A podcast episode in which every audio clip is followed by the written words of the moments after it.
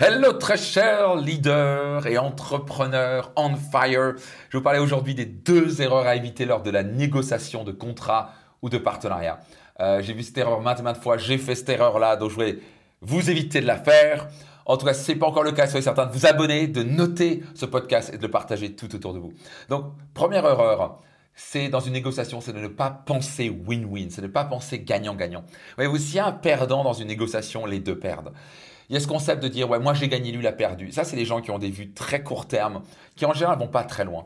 Vraiment, les entrepreneurs hautement à succès ne cherchent pas comment je peux profiter au maximum de l'autre et, obtenir le maximum des choses et, moi arnaquer l'autre. Parce que si la personne se sent arnaquée ou se sent, euh, sent que ça n'a pas été cool, savez quoi, la relation va pas durer très longtemps. Et donc, à la fin, vous perdez tous les deux. Quand il y a un perdant, il y a les deux perdants. Donc, moi, je pense toujours gagnant-gagnant.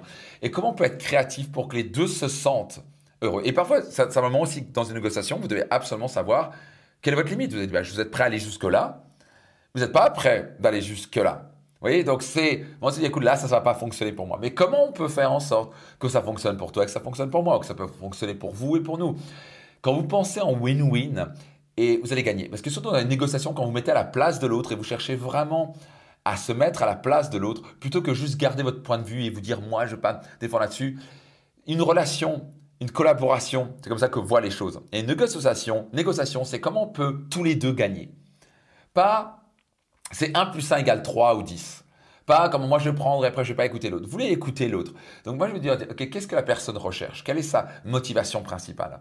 Et, en général, quand les deux parties sont vraiment motivées à faire que ça fonctionne, on a un moyen créatif de faire. Vous savez quoi, on est très intelligent. Il y a des moyens tellement différents de pouvoir trouver un win-win, un gagnant-gagnant. Vous voyez? Donc je sais pas quoi, peut-être que vous voulez acheter une entreprise. Et si vous achetez une entreprise, il y a plein de moyens pour que ça fonctionne. Et ça ne fonctionne pas, comment vous pouvez faire peut-être une collaboration avec elle Vous être partenaire avec eux. Il y a peut-être un win-win quelque part. Ou peut-être que la personne n'est pas OK sur le prix, mais tiens, peut-être que vous pouvez lui dire, écoute, tu n'es pas OK sur le prix, mais est-ce que tu serais OK sur ce prix-là, mais que je reste dans l'entreprise pendant un an pour te sécuriser? Par exemple, il y a tellement de manières de faire pour que ce soit win-win. Et quand il y a vraiment, bah, ça ne fonctionne pas, ça ne fonctionne pas. Mais s'il vous plaît, rentrez pas dans une négociation en disant comment je peux prendre au maximum. Ou aussi, à l'inverse, de vous faire bouffer dans la négociation et que l'autre, simplement profite de vous parce que vous êtes trop gentil. Donc, vous voulez avoir un bon équilibre de ça. Vous devez connaître quelle est votre limite Qu'est-ce que vous êtes prêt à faire? Qu'est-ce qui est absolument un must? Et qu'est-ce qui est un pourquoi pas, un should comme on dit. Euh, et c'est aussi simple que ça. Ok? Ça c'est la première erreur à éviter. Et numéro 2, grosse erreur dans une négociation ou que ce soit dans un contrat ou un partenariat, c'est de supposer que l'autre a compris les choses. Vous êtes méga clair. Vous êtes certain de mettre sur papier les choses, de répéter, de reformuler la personne. Mais écoute, si je comprends bien, tu veux ça ou vous voulez ça. Si je comprends bien, c'est bien ça.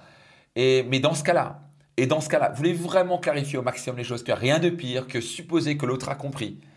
Et là, coup, vous et vous lisez pas le contrat. Et là, coup, vous dites, ouais, mais je pensais qu'on avait dit ça. Ah non, j'avais pas dit ça, j'avais dit ça. Et alors là, c'est la merde. OK? Particulièrement, ça peut être un contrat au passage entre freelance, avec un salarié. Vous êtes vraiment clair. Vous voulez vraiment prendre le temps de la clarté? Parce qu'il y a, en général, les, soucis que j'ai vus de partenariat ou d'association dans les entreprises, c'est que les gens avaient présupposé ou supposé que X, Y, Z. On s'associe, puis on va s'arranger sur le chemin. Non, non, non.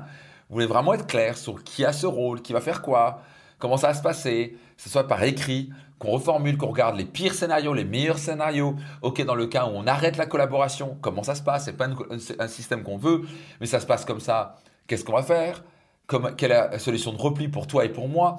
Le plus vous êtes clair de début. Souvent, les gens sont très bienveillants et sympathiques. Et souvent, on va tourner dans une discussion, on va dire, ouais, l'autre a essayé de m'arnaquer. Mais en fait, il n'a pas essayé de vous arnaquer. Alors, il y en a quelques-uns qui font ça, malheureusement.